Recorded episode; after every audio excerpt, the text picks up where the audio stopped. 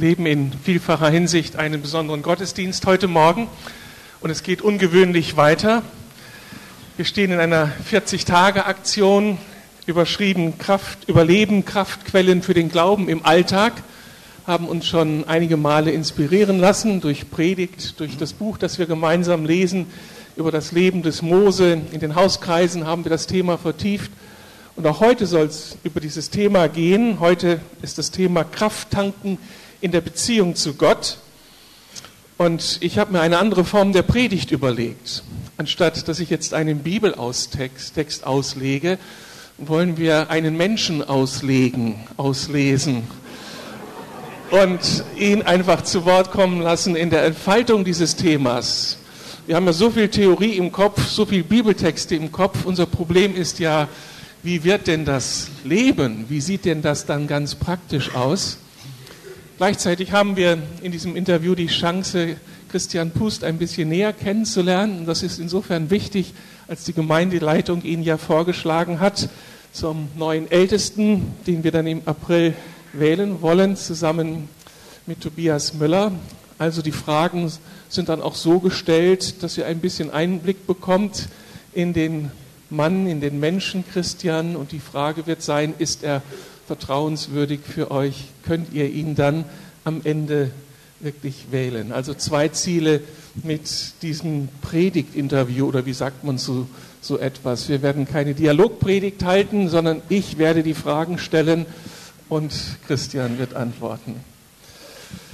Christian, du bist seit Jahrzehnten in dieser Gemeinde, vor einem halben Jahrhundert mit dem Kinderwagen in diese Räumlichkeiten hineingefahren worden, nicht in diesen Saal, aber in das alte Haus drüben. Du bist so lange Glied dieser Gemeinde, deine Kinder sind Glieder dieser Gemeinde. Du selbst hast viele Jahre als Mitarbeiter der Gemeinde auch schon deinen Stempel aufgedrückt, hast in verschiedenen Bereichen mitgearbeitet, den Chor geleitet, Hauskreis geleitet, ähm, hast als Pianist in so vielen Lobpreisteams gespielt und spielst heute noch immer wieder und bist dann auch einige Jahre ältester der Gemeinde hier gewesen.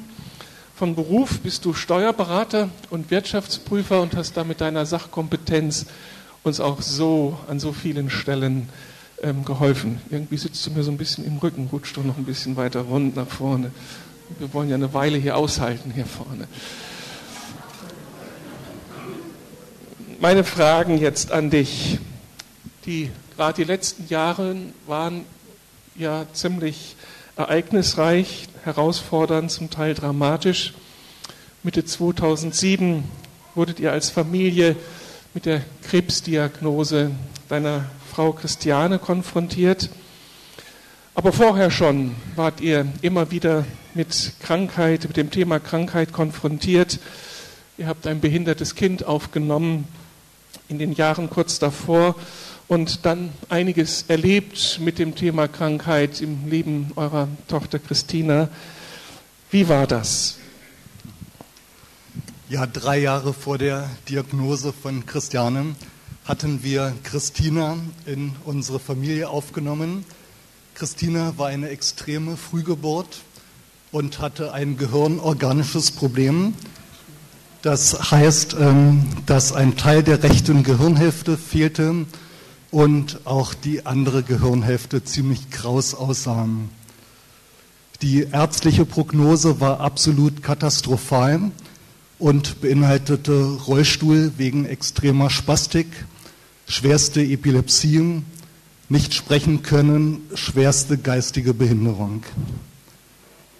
Christiane hatte sie kennengelernt und war regelmäßig zu ihr ins Krankenhaus gefahren, um sich um sie so lange zu kümmern, bis sich ihre Situation dort im Krankenhaus geklärt hatte. Und dann stellte sich das volle Ausmaß der Behinderung heraus und eben die Situation, dass entweder eine Familie gefunden werden müsste oder Christina in ein Heim müsste. Und für uns als Familie stellte sich die Frage, was das für uns bedeuten könnte. Und mir war das ehrlich gesagt eine richtige Nummer zu groß und ich habe mich da überhaupt nicht rangetraut. Aber wir haben uns dann entschlossen, den Herrn als Familie zu fragen. Und ähm, an einem Samstagmorgen hatten wir dann mit den Kindern gebetet und dann uns getrennt, um jeweils einzeln zu beten. Und als wir dann wieder als Familie zusammenkamen, um das so auszuwerten, hatten wir alle gemeinsam den Eindruck, dass wir Christina in unsere Familie aufnehmen sollten. Und alle Angst und alle Sorge war auf einmal komplett fort. Und ähm, Christiane hatte dann sogar den Eindruck, dass wir große Freude an Christina haben würden.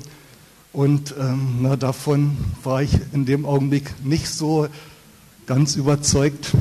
Aber zumindest hatte ich den Eindruck und die innere Klarheit, dass es richtig wäre, Christina in unsere Familie aufzunehmen. Und alle Angst war weg und die Klarheit war da. In den nachfolgenden Wochen ergaben sich dann noch mehrere neue Diagnosen und Probleme. Da waren Herzprobleme, Hüftprobleme, Druckprobleme im Kopf, Operationen am Kopf.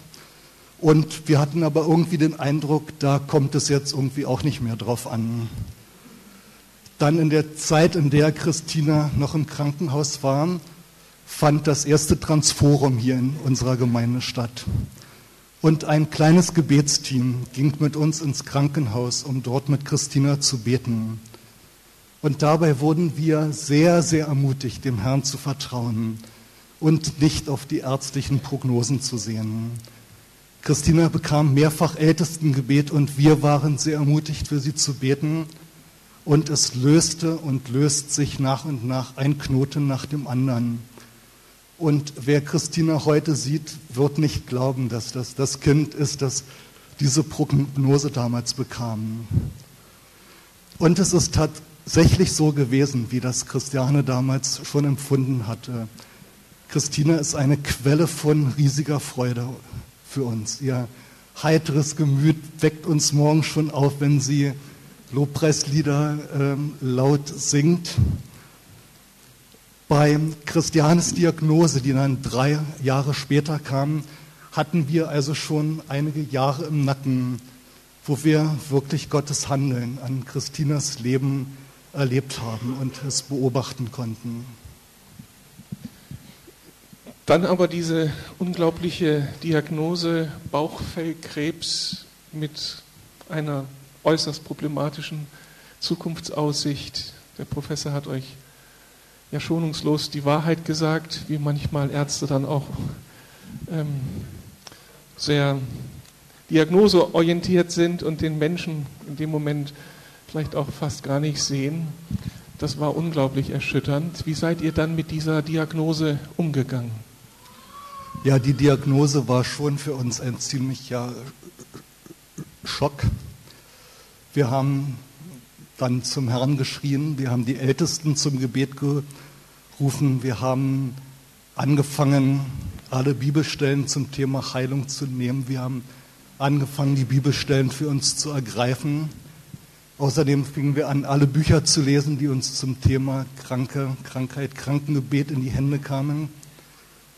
Und andererseits, als der Arzt uns dann sagte, dass es medizinisch keine Hoffnung auf eine Lösung gäbe, auf eine nachhaltige Lösung, habe ich dem Herrn auch gesagt, dass ich ihm echt böse bin, dass er uns in so eine Situation bringt und dass er das nicht äh, machen kann, uns erst als Familie in so eine Situation zu bringen und dann mich mit, so mit Kind mit so einer Prognose allein dastehen zu lassen.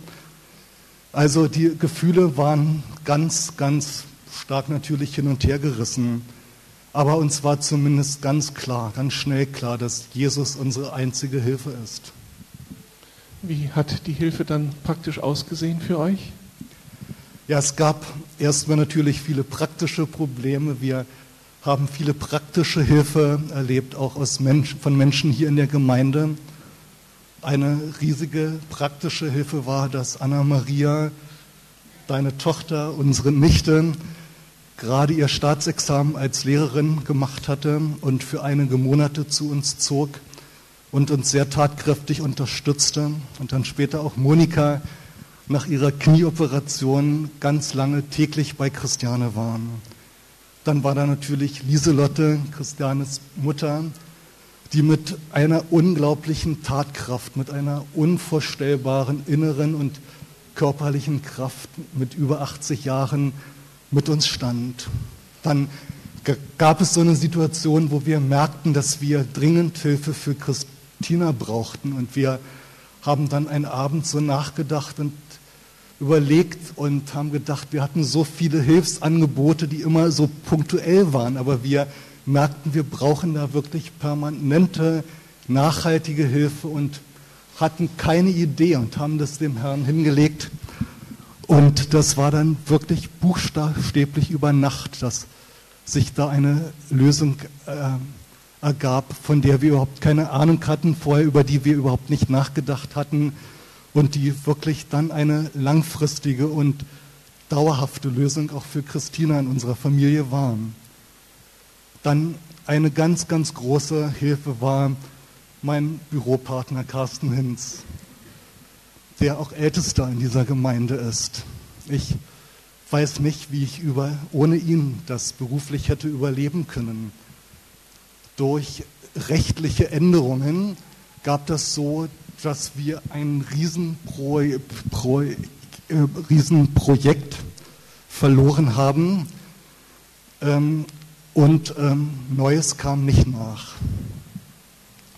Und Carsten hat auf diese Situation mit unglaublichem Glauben und mit unglaublicher Entlastung für mich reagiert und hat mir gesagt, dass ich froh sein soll über jeden Auftrag, den wir im Augenblick nicht haben und nicht abarbeiten müssten, für den ich ohnehin die Kraft nicht hätte. Und dass, wenn ich wieder leistungsfähig wäre, Gott uns auch wieder die Aufträge geben würde, die gut für uns sind. Und so ist das dann auch gewesen. Nach mehr als einem Jahr nach Christianes Tod war meine Leistungsfähigkeit erst wieder da. Und dann ging es auch los, dass neue Aufträge kamen in einer Situation, so als so unsere Ersparnisse im Büro schon ziemlich aufgebraucht und abgeschmolzen waren. Ja, mehr als ein Jahr nach Christianes Tod hatte ich dann wieder Kraft und Freude und Spaß am Lösen von Problemen. Und ich kann sagen, dass die Freundschaft und die berufliche Partnerschaft mit Carsten für mich wirklich etwas ganz Großartiges ist und in der Situation eine unglaubliche Hilfe war. Oder dann die letzten sieben Monate im Leben von Christiane, als sie schon bettlägerig war, als sie bei uns zu Hause künstlich ernährt wurde. Da wurden wir eben durch ähm, einen Dienst betreut, der, das war unglaublich, wie die sich um, um uns gekümmert haben. Mit riesengroßer Kompetenz, mit einer Hingabe, wir hatten nie den Eindruck, dass die Termindruck gehabt haben. Ja, also das finde ich schon, war für mich einzigartig. Das war wirklich für uns so, als wären das Engel für uns. Also wenn der Herr mir wirklich irgendwann mal sagen würde, dass das Engel gewesen sind, das wäre für mich keine, keine Überraschung. Dann haben wir ganz stark die Kraft des Gebets erlebt. Die Gebete der Gemeinde und von so vielen Einzelnen haben uns sehr getragen. Das kann man irgendwie gar nicht richtig beschreiben und das war eine riesige Hilfe und Kraft für uns. Und dazu gehörte auch die Unterstützung durch dich, Hans-Peter. So viele Treffen und so viele ähm, Unterstützung und Ermutigung und Gebet, das hat uns ganz, ganz viel Kraft gegeben und war eine ganz große Stärkung für uns.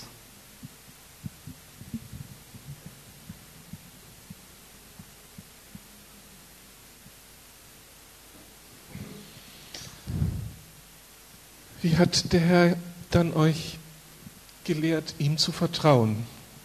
Das ist ja das Thema, mhm. das wir eigentlich in der Predigt ansprechen wollen. Der Herr war Begriff für euch, ihr habt eine Beziehung zu ihm gehabt, aber nun ging es darum, aus ihm die Kraft zu hm. ziehen. Und wie ist das gewesen? Ja, für uns sehr angesprochen hat die Bibelstelle von David, die ja neulich in der Predigt schon auch angesprochen wurde. David stärkte sich im Herrn. Was, wie hat das praktisch ausgesehen, uns im Herrn zu stärken? Als erstes bedeutet es einfach immer wieder unseren Blick auf Jesus zu richten, über ihn und über seinen Charakter nachzudenken, sich klarzumachen, wer er ist und wie er ist. Und wenn man das tut, ist die logische Konsequenz Lobpreis und Anbetung. Das hat für uns eine große Rolle gespielt, seinen Charakter anzusehen und über seine Liebe, Fürsorge, Treue und Größe nachzudenken und, das, und ihn anzubeten. Dann haben wir uns ganz viel mit dem auseinandergesetzt, was die Schrift zum Thema Krankenheilung sagt. Und sind zu dem Ergebnis gekommen, dass Jesu Tod körperliche Heilung für uns genauso beinhaltet wie Vergebung. Und diese Bibelworte haben ganz viel in unserem Herzen bewegt und wir haben sie ausgesprochen und damit immer wieder unseren inneren Menschen gefüllt. Abends oft, wenn ich ins Bett gegangen bin, habe ich mir ein Bibelwort genommen und bin mit dem Bibelwort ins Bett gegangen, habe das durchgedacht, habe das ausgesprochen. Dann ein ganz wichtiges Stärkungsmittel ist für uns das gemeinsame Abendmahl gewesen, das wir ganz oft, manchmal täglich miteinander genommen haben. Dabei haben wir uns vergegenwärtigt, was Jesus für uns getan hat, dass er auf unserer Seite ist und dass er unser Bündnispartner ist und dass der Feind uns nicht überwinden kann. Ganz wichtig fanden wir auch die Abhängigkeit von Jesus zu bejahen und anzunehmen. Ich glaube, es gibt nichts, was mehr Stabilität in unser Leben bringt, als die Abhängigkeit vom Herrn. Dann die Gemeinschaft mit anderen Christen war ein ganz wichtiger Punkt für uns. Einmal die Verankerung in der Gemeinde und dort getragen zu werden. Dann die Gebetstreffen bei uns zu Hause, die für uns eine ganz riesige Ermutigung waren. Und viele Einzelne, die mit uns standen. Oft wussten wir buchstäblich nicht ein noch aus.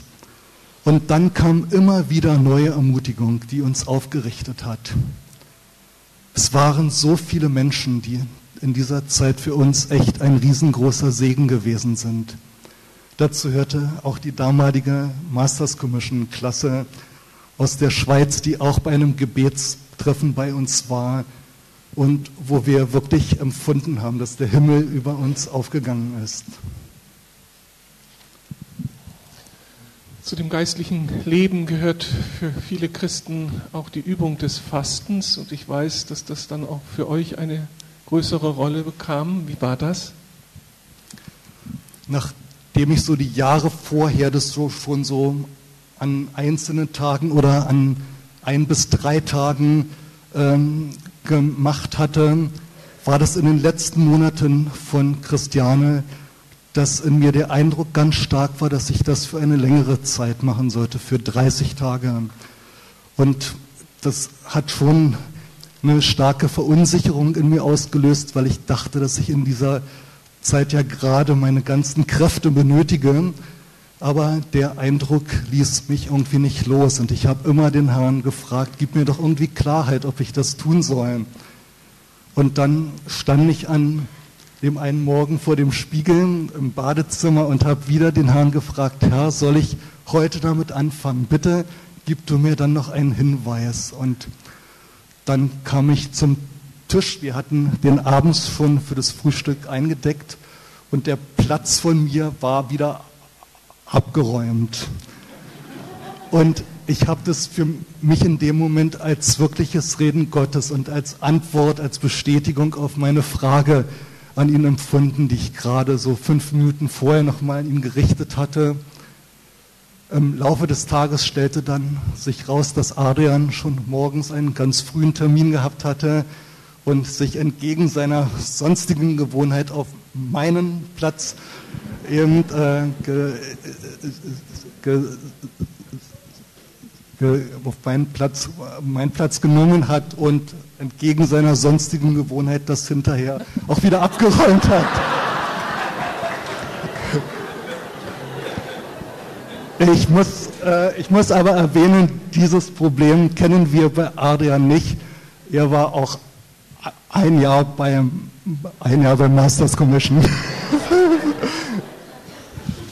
Und erhofft man sich von Fasten ja auch bestimmte Ergebnisse. Wie waren die Ergebnisse deines Fastens? Und wenn man 30 Tage fastet, dann erhofft man sich ja davon einiges.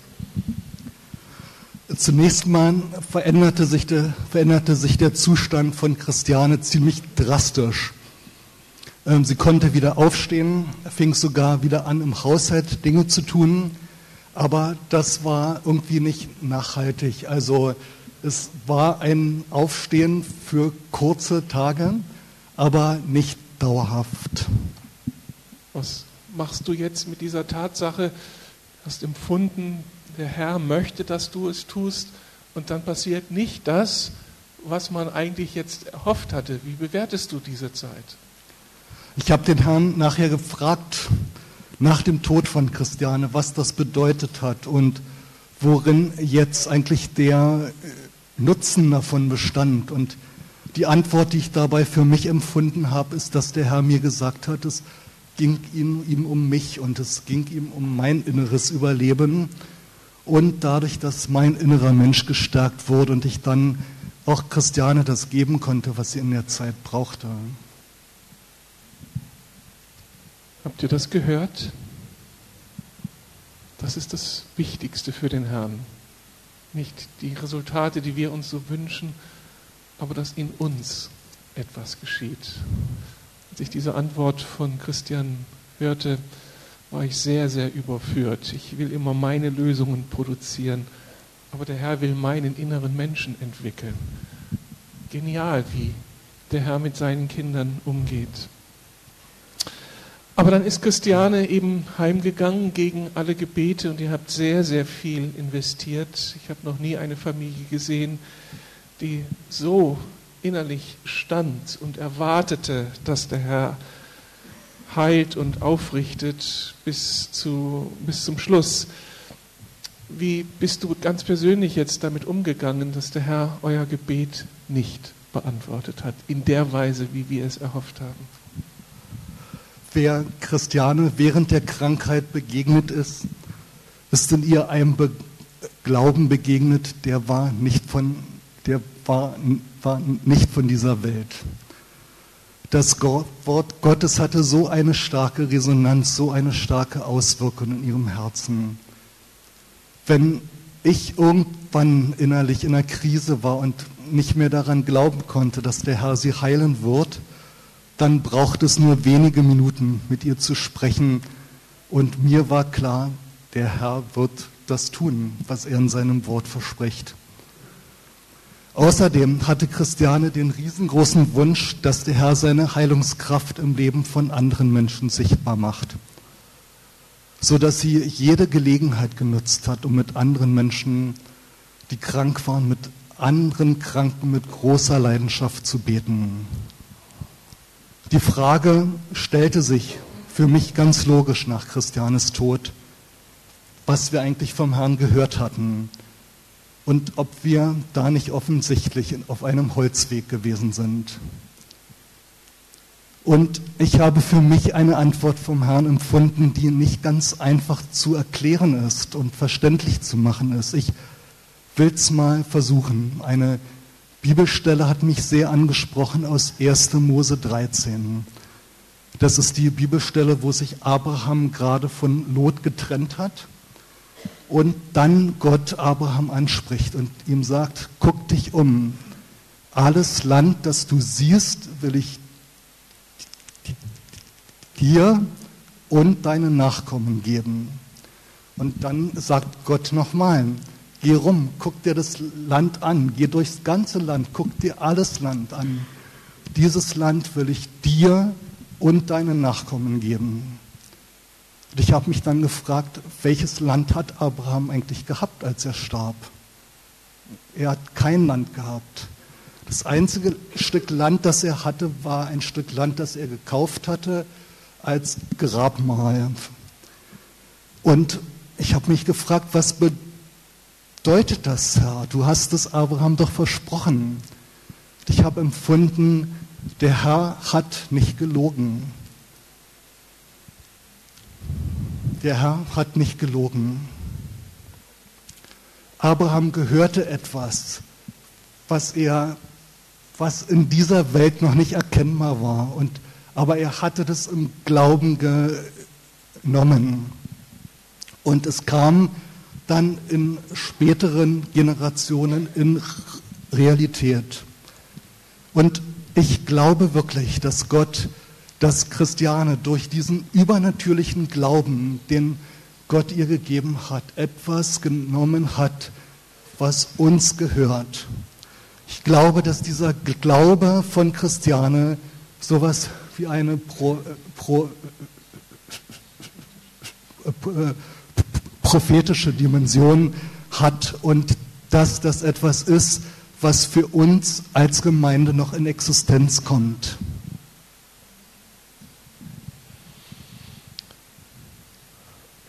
Als ich das hörte, hat mich das unglaublich bewegt. Diese Gemeinde hat eine Geschichte und Gott hat in dieser Geschichte immer wieder seine Heilungsgnade deutlich werden lassen. Und ich konnte mich so gut identifizieren damit. Sie hat einen Kampf gekämpft. Offensichtlich ist diese Dimension von Heilung etwas, was uns nicht so einfach zur Verfügung steht, was wir nicht einfach mal abholen können. Sie hat einen Stellvertreterkampf geführt und es hat mich sehr ermutigt, meine innere Frustration und Enttäuschung, die ich lange Zeit mit mir herumgetragen habe nach dem Tod von Christiane, auch zurückzulassen und zu erwarten, dass der Herr noch einmal antwortet und seine Verheißung an Christiane wahrmacht in einer nächsten Generation eben. Und da bin ich so gespannt, was Gott tut. Ihr seid damals aber eine Doppelstrategie gefahren. Ihr habt vorbildlich dem Herrn im Ohr gelegen bis zum letzten Tag. Aber gleichzeitig habt ihr auch der Realität ins Auge geschaut und das nicht einfach ausgeklammert, dass Gott in seiner Souveränität auch anders gehen kann. Wie war das? Ja, wir haben auch über den Tod von Christiane gesprochen.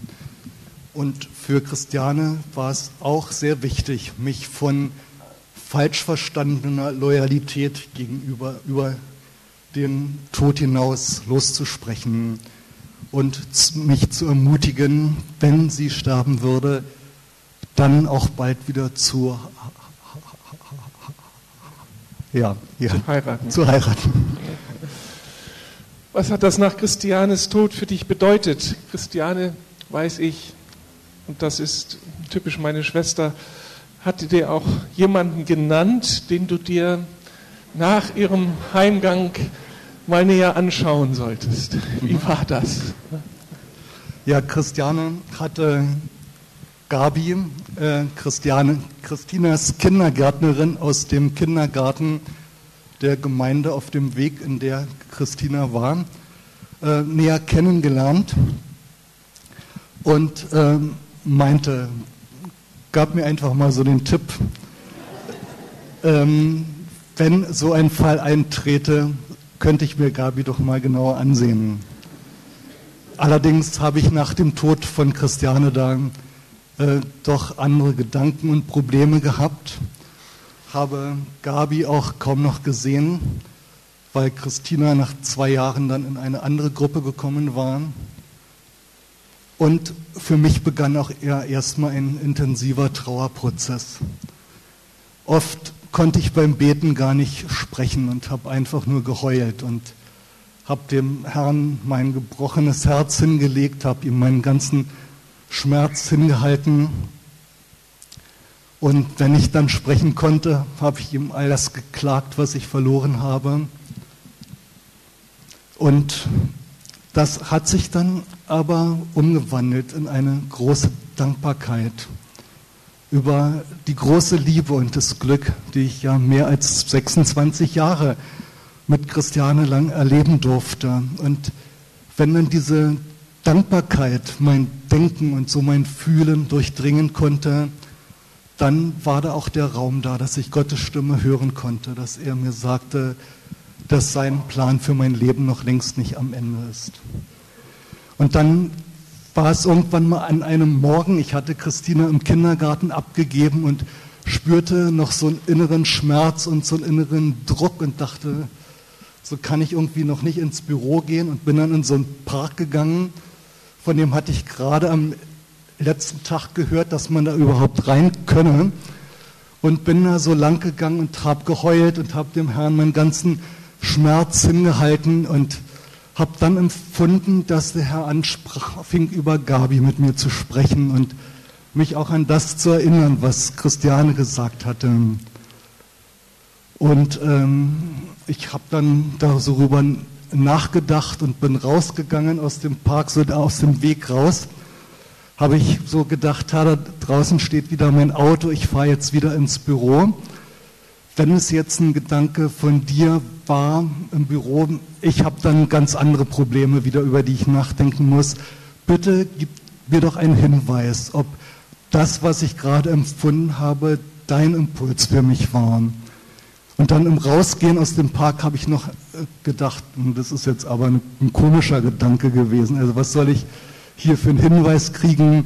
Vom Herrn, habe so rumgeguckt und ähm, bin aus dem Park rausgekommen und stehe an dem Straßenschild, gucke aufs Straßenschild. Und die Straße hier ist Gabrielenstraße. Das war ein Moment, der mich, ich weiß nicht, ob ihr das nachempfinden könnt, aber der ging mir irgendwie ganz tief ins Herz und ich habe empfunden, äh, ich komme irgendwie davon nicht los. Das ist eine Frage, die ich für mich beantworten muss. Und dann von dem an, Tag an habe ich jeden Tag den Bibelvers aus Psalm 37 für mich gebetet. Habe deine Lust am Herrn er wird dir geben, was dein Herz begehrt. Und ich habe dem Herrn gesagt, ich habe keine Ahnung, was mein Herz begehrt. Herr, du musst mir das geben, was mein Herz begehrt. Und das hat er dann, das hat er dann getan. Irgendwann, ich habe das jeden Tag gebetet, Gabi und ich, wir sind uns gar nicht mehr begegnet. Und irgendwann war mir klar, dass der Herr mich herausfordert, da ähm, was zu tun. Ich habe dann Gabi einfach einen Brief geschrieben und habe sie gefragt, ob sie sich vorstellen könnte, dass wir uns näher kennenlernen und gemeinsam den Herrn fragen, ob er einen gemeinsamen Weg für uns hat. Und das war dann für mich sehr, sehr überraschend, dass der Herr eben in ihr auch schon was im Herzen vorbereitet hatte und für uns dann ganz schnell klar war, das war vom Herrn. Und ja, jetzt sind wir seit 21 Monaten ein Ehepaar und ich bin total dankbar. Wir sind total dankbar für die wunderbare Leitung, die der Herr uns da gegeben hat. Und auch für Christina ist es so toll, dass die beiden miteinander nicht bei Null anfangen mussten, sondern schon eben sich intensiv auch aus dem Kindergarten kannten. Ist unser Gott nicht unglaublich souverän?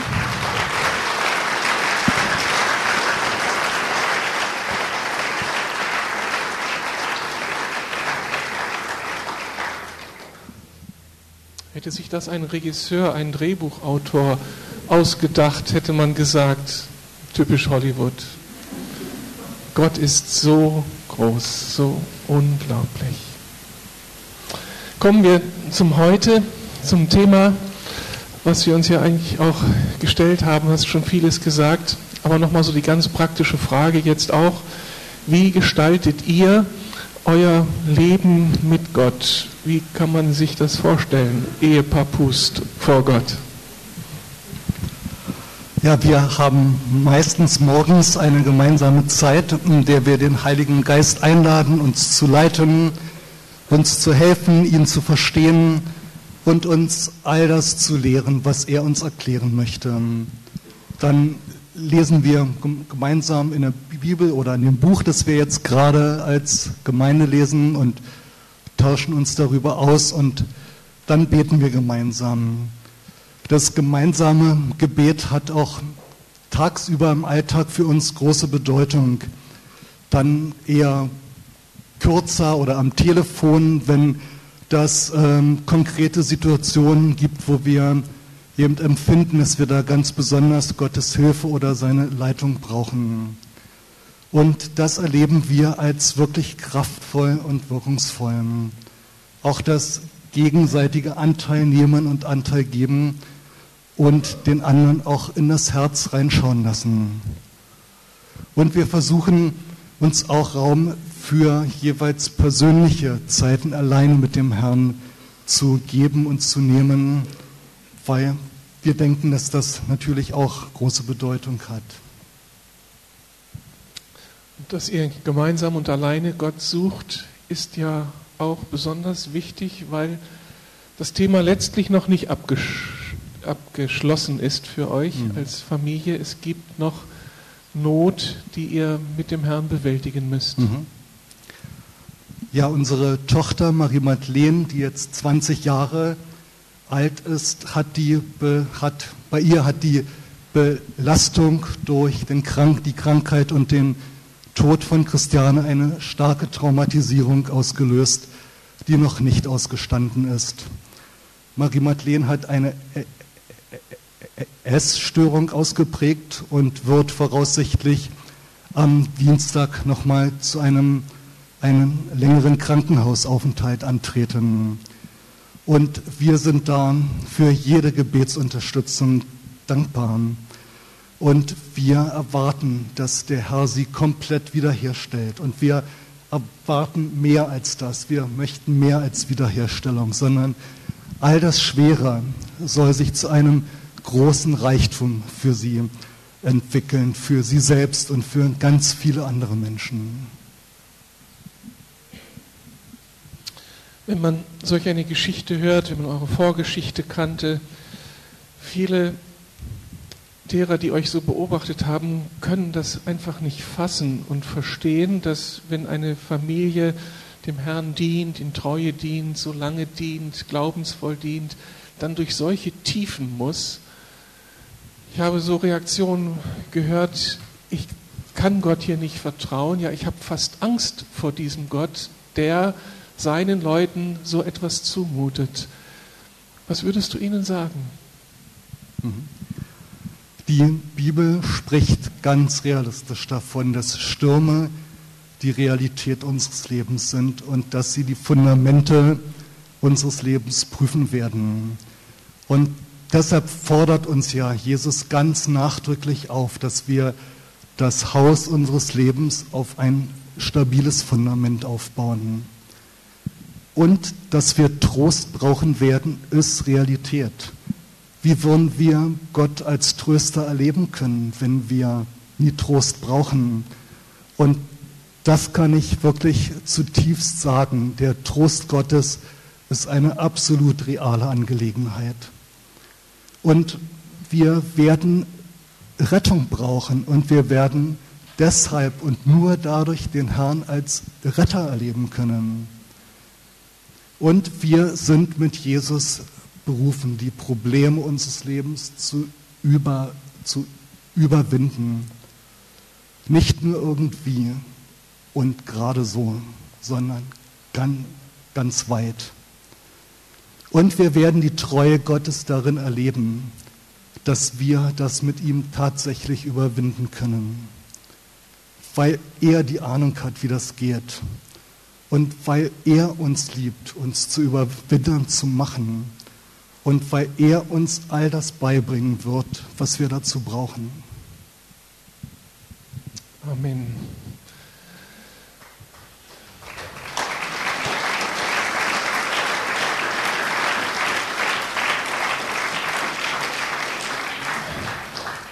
Als Christiane krank wurde und Besserung nicht so schnell eintrat, warst du herausgefordert, dein Amt als Ältester ruhen zu lassen. Du hast dann dich ganz aus der Mitarbeit zurückziehen müssen, was ja völlig verständlich war.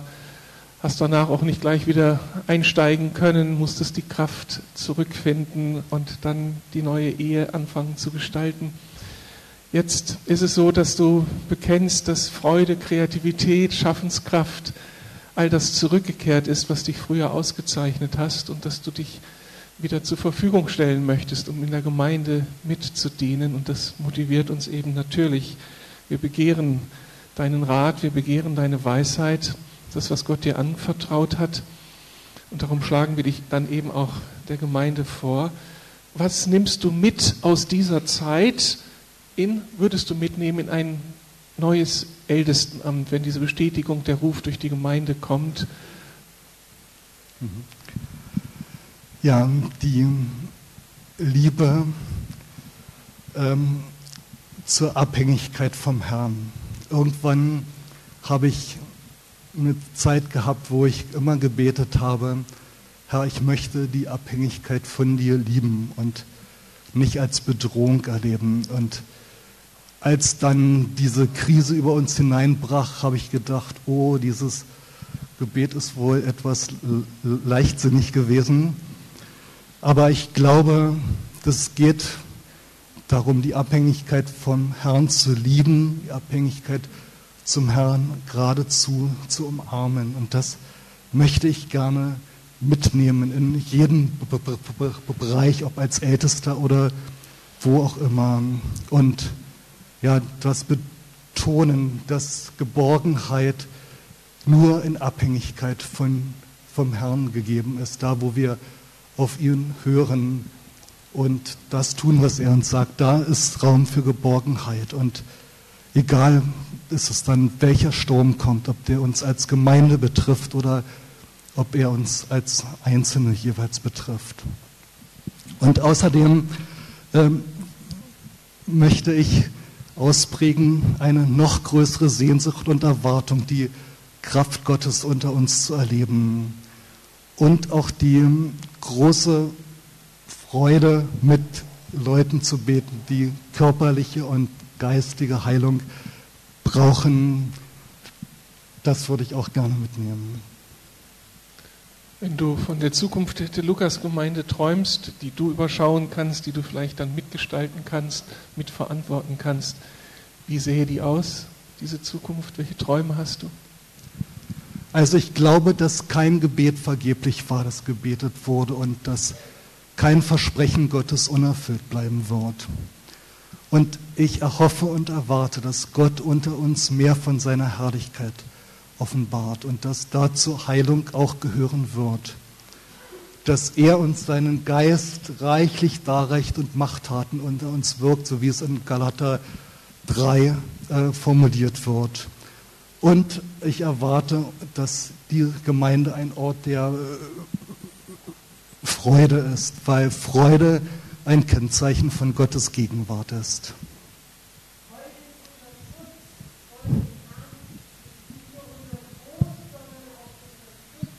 So ist das. Christian, ich danke dir sehr herzlich, dass du so ehrlich, authentisch von euren Kämpfen, von deinem Stehen vor Gott erzählt hast. Das ist für mich sehr kostbar. Und ich hatte so einen Eindruck, als wir das vorbereitet haben, als ich deine Antworten auf diese Fragen las, den Eindruck, als ob wir als Gemeinde ein neues Kapitel aufschlagen dürfen. Ich habe das vorhin angedeutet. Wir haben im Vorfeld, als Christiane noch nicht gestorben war, sehr viel investiert an Gebet, an Hoffnung, sind dann in der Realität angekommen. Ich habe es angedeutet, dass ich selbst da dann meine Krise hatte und vielen anderen ist es ähnlich gegangen. Und jetzt erzählst du das. Im Hintergrund nehme ich wahr, dass wir in der Gemeindeleitung eins geworden sind in all unseren Gebeten für einen neuen Aufbruch, für eine neue Hingabe, für eine neue Erfahrung der Gegenwart Gottes zu bitten. Und ich weiß nicht, aber es drängt sich mir so der Eindruck auf, dass dieser Gottesdienst eine gewisse Zäsur sein kann. Dass wir einfach vor Gott treten und sagen, Herr, wir danken dir für das, was die letzten Jahre ausgemacht hat, Offensichtlich hat der Herr uns das zugemutet und hat seine Gründe dafür. Aber jetzt wollen wir auch das Neue erwarten, das du für uns hast. Deine Gegenwart. Und da denke ich jetzt nicht einfach nur, dass wir die Halleluja-Gemeinde werden, wo ganz viele äh, Menschen Kranken, äh, Heilungen erfahren, sondern dass wir diese Abhängigkeit von Christus erleben, dass wir die Freude über seine Gegenwart erleben, dass wir uns alle aufmachen, unser Fundament zu verbreitern, dass wirklich Christus unser Fundament ist, dass wir uns von einem Christsein verabschieden, das nur darauf ausgerichtet ist, dass der Herr mich segnet und mir hilft, meine Träume zu verwirklichen, dass wir wirklich ihn ins Zentrum stellen. Und ich würde da gerne so eine Zeit noch drauf verwenden, wenn wir jetzt gleich noch eine Lobpreiszeit haben, Gott anbeten in Dankbarkeit für das, was gewesen ist, aber wo ihr auch selbst ganz persönlich, wenn es immer trifft und betrifft hier aus unserer Gemeinde, euch so vor Gott positionieren könnt. Ich kann meine Zweifel, meine Skepsis, meinen Schmerz weiter mitnehmen in die Zukunft. Ich kann ihn pflegen und hegen und mich weiter runterziehen lassen oder ich kann Entscheidungen treffen, dass Gott gut ist und dass auch seine Zumutungen gut sind und dass das nichts aussagt über seine wunderbaren Pläne und dass eine Familie, die hier an dieser Stelle investiert hat und nicht das gewünschte Resultat erlebt hat, nicht die Botschaft für alle anderen ist, dass Gott nicht unsere Gebete erhört sondern Gott ist souverän, er weiß, warum er was tut, aber ich weiß, dass es ihm gefällt, seine Herrlichkeit zu offenbaren. Aber dazu muss, müssen manche von uns, glaube ich, diese Zäsur wahrnehmen und zu sagen, Herr, ich lasse das zurück, ich sehe, du bist gut, ich strecke mich aus nach dem, was vor mir liegt. Ich möchte jetzt doch beten, ich möchte nochmal danken für das, was Gott hier getan hat und auch euer großes Gebetsanliegen, Marie Madeleine, vor den Herrn bringen. Es wäre sträflich, das jetzt einfach zu unterlassen. Ich mache mich da zum Beter für euch und wäre euch so dankbar. Ihr werdet, werdet sicher dankbar, wenn die Gemeinde das jetzt mittut und wir mit allem, was uns zur Verfügung steht, an Glaube, an Liebe, an Hoffnung, es ihm sagen. Können wir aufstehen dazu?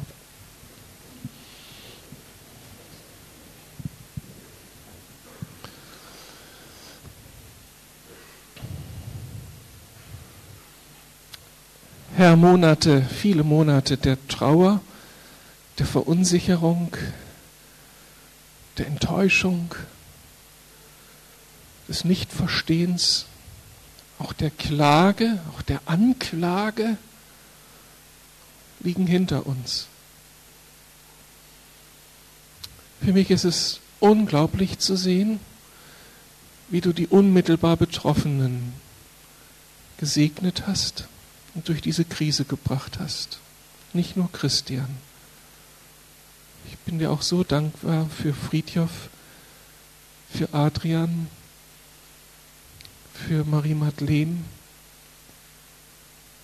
für Sarah und für Gabi. Und ich bin so froh, dass sie trotz dieser Krise Anbeter sind. Wir haben es gerade vorhin hier gesehen die dich leidenschaftlich lieben und anbeten. Und das ist jetzt nicht die tolle Familie, sondern das bist du, der unglaubliche Gott, der das im Leben von Menschen zustande bringt. Wenn ihr irgendjemanden Bewunderung und Dank und Anbetung gebührt, dann bist du das. Gott Vater, Gott Sohn und Gott Heiliger Geist. Wir sind einmal mehr überzeugt, dass es das Beste ist, was uns passieren kann, wenn wir unser Leben auf das Fundament einer Vertrauensbeziehung zu dir stellen.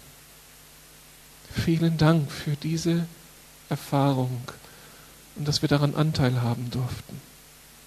Ich bitte dich für uns alle, dass wir durch deine Gnade diese innere Entscheidung vollziehen können, dass wir nicht unsere Verletzungen pflegen, unsere Enttäuschungen, sondern dass wir sie überwinden im Vertrauen auf dich, in all den Zumutungen, die wir jetzt noch erleben und die sich vielleicht auch nicht in den nächsten Wochen und Monaten lösen lassen. In all dem gilt, du bist gut und machst keine Fehler. Aber lass uns diese Entscheidung für dich treffen. Wir segnen Marie Madeleine. Ich danke dir, dass sie immer noch dir nachfolgt, ihre Anbetungslieder singt. Aber du siehst auch das, was da ihrer Seele angetan wurde, wie sie hier noch betroffen ist und da Bereiche ihrer Persönlichkeit noch nicht in die Ruhe gekommen sind und entspannt sind. Du kennst sie wie kein anderer. Wir als Lukasgemeinde, als Menschen, die dir vertrauen, segnen sie und erbitten deine Wiederherstellung. Und dass diese Erfahrung nicht letztlich ihre Berufung aufhalten kann, sondern am Ende ihre Berufung bestätigt, bekräftigt, untermauert und dass diese Erfahrung zu einem Lebensbaustein wird, der vielen Menschen zum Segen sein muss. Wir segnen sie gerade jetzt. Wir segnen die Therapeuten, die sich ihrer annehmen werden. Und ob sie nun gläubig sind oder nicht, erbitten wir, dass aus ihrem Mund Sätze kommen, die das Herz von Marie Madeleine erreichen. Dass Medikamente, dass therapeutische Maßnahmen ihr gut tun. Jesus, du bist treu. Und uns bleibt, dich anzubeten. Amen.